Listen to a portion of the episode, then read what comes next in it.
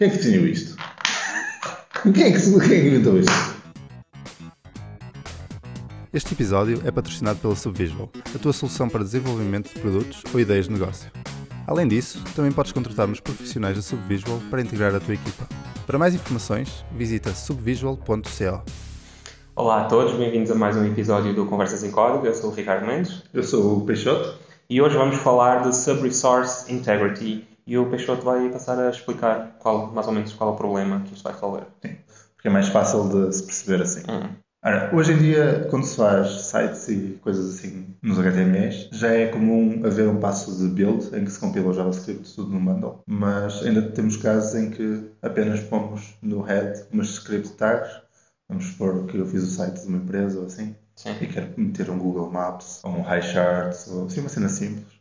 Em vez de estar a complicar, meto só uma script tag e normalmente as instruções são para apontar para uma CDN, tipo a CDN.js ou mesmo o link do, do HiCharts, é é possível que eles apontem diretamente para o site deles. A Google tem a própria CDN deles, não é preciso, por exemplo. Isto pode ser problemático, porque nós estamos a incluir JavaScript de terceiros, que podemos garantir que sabemos qual é o servidor usando o HTTPS, mas não sabemos, não sabemos com certeza que o HiCharts ou o CDN.js não vai virar rogue e vai mudar o JavaScript por baixo sem nós sabermos e correr coisas arbitrárias nos nossos sites. Aliás, isto, isto já aconteceu não com, com coisas web, mas com um cliente desktop, com o Transmission. O site HTTPS, tudo ok, eh, chavinha verde, mas contaminaram o binário e meteram spyware lá dentro e o pessoal toca a sacar aquilo. Ai, fixe. É isso. É, e aquilo é Mac e tem um integrity check quando abres, mas não resultou.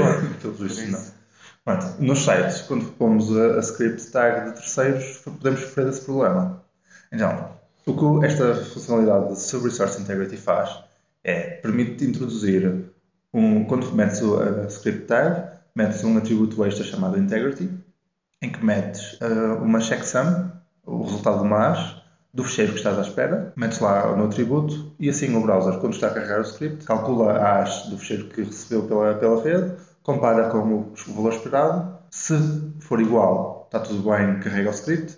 Se não for igual, dá-te aqueles erros de network normalmente, como tens no course e coisas assim. Essa chave é providenciada pelo. Ou das duas uma, ou o, o provider do fecheiro te dá esse valor, ou calculas tu, porque é só sacar o fecheiro, correr uma, uma função de, de checksum no, no terminal e podes facilmente calcular esse, esse valor. Só tens é que garantir que essa, vez, essa primeira vez que sacas realmente é o que Sim, tu achas que podes inspecionar o código, auditar o código se quiseres, ou, ou confiar em alguém que faça isso por ti.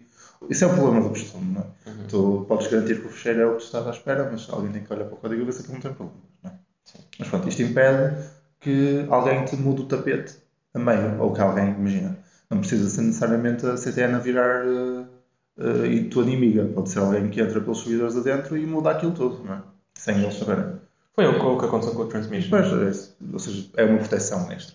Isto funciona tanto para scripts como para CSS. A- apesar de uma pessoa pensar CSS, mas é só estilo, o que é que há, mas há vários ataques. Tens, tens sempre problemas em qualquer coisa que tu carregas externo.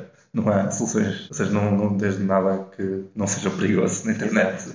O suporte para browsers disto é não muito alto. Tens suporte para isto no Chrome, no Firefox e no Opera. No Safari e no Internet Explorer não tens. No Edge, não- sinceramente, não sei dizer. E em mobile é, é a mesma coisa. Tens suporte para no Firefox de mobile e no Chrome de mobile.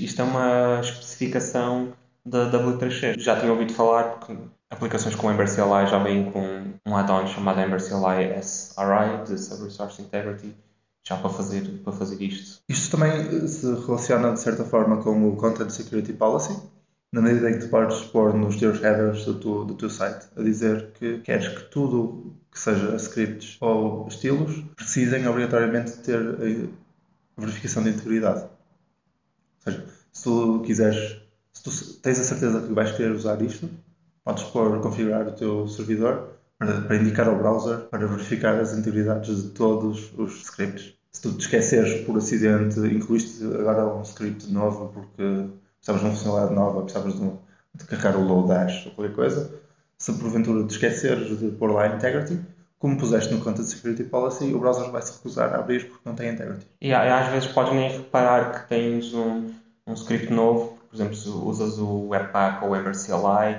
e instalas um, um plugin para um desses sistemas e aquilo gera-te um, um script tag novo e, e nem notas. É isso, assim, sim. Realmente. Tens uma garantia que tudo o que vais estar a usar está protegido. Há também umas ferramentas online, se não quiseres estar a mexer com o terminal, onde podes simplesmente meter o link para o teu script e ele gera-te a hash de integridade para tu usar. Espero que tenham ficado com curiosidade em experimentar, se não conhecerem, e investigarem um bocadinho mais. Vamos pôr tudo nas show notes e até à próxima. Até à próxima.